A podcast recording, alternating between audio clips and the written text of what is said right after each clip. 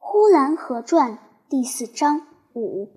我家是荒凉的，天还未明，鸡先叫了。后面磨坊里那梆子声还没有停止，天就发白了。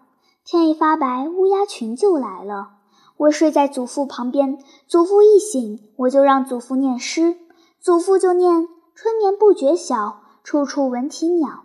夜来风雨声，花落知多少。”春天睡觉不知不觉的就醒了，醒了一听，处处有鸟叫着。回想昨夜的风雨，可不知今早花落了多少。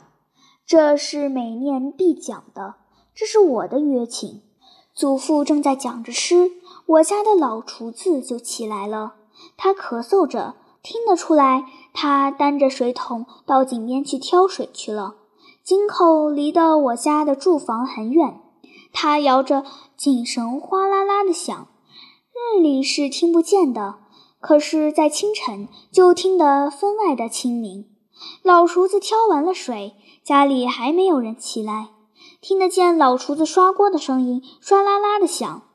老厨子刷完了锅，烧了一脸洗脸水，家里还没有人起来。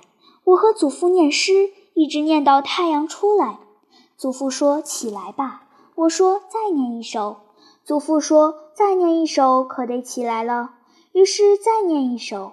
一念完了，我又赖起来不算了，说：“再念一首。”每天早晨都是这样纠缠不清的闹。等一开门，到院子里去，院子里边已经是金光万道了。太阳晒在头上都滚热的了，太阳两丈高了。祖父到鸡架那里去放鸡，我也跟在后面。祖父到鸭架里去放鸭，我也跟在后面。我跟着祖父，大黄狗在后面跟着我。我跳，大黄狗摇着尾巴。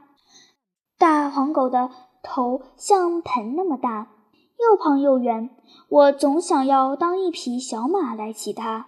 祖父说骑不得的，但是大黄狗是喜欢我的，我爱大黄狗的。鸡从架子里出来了，鸭子从架子里出来了，它们抖擞着毛，一出来就连跑带叫的，吵的声音很大。祖父撒着通红的高粱立在地上，又撒了金黄的谷子在地上，于是鸡啄食的声音咯咯的响成群了。喂完了鸡，往天空一看，太阳已经三丈高了。我和祖父回到屋里，摆上小桌。祖父吃一碗饭米汤，挠白糖，我则不吃，我要吃烧苞米。祖父领着我到后园去，趁着露水去到苞米丛中，为我劈一穗苞米来。劈来了苞米，袜子鞋都湿了。祖父让老厨子把苞米给我烧上。等苞米烧好了，我已经吃了两碗以上的饭米汤，挠白糖了。苞米拿来，我吃了一两个粒，就说不好吃，因为我已经吃饱了。于是我就拿手里的烧苞米，就到院子去喂大黄去了。大黄是大黄狗的名字。街上在墙头的外面，各种的叫卖声都有了：卖豆腐的，卖馒头的，卖青菜的。卖青菜的喊着茄子、黄瓜、豆荚和。小葱子一条喊着就过去了，又来了一条，这一条不喊茄子黄瓜，而喊着芹菜、韭菜、白菜。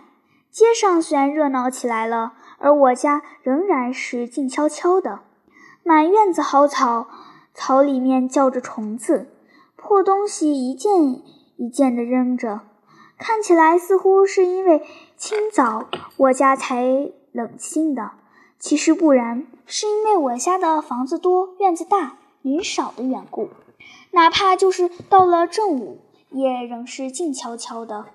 每到秋天，在蒿草的当中，也往往开了廖花，所以引来了不少的蜻蜓和蝴蝶，在那荒凉一片的蒿草上闹着。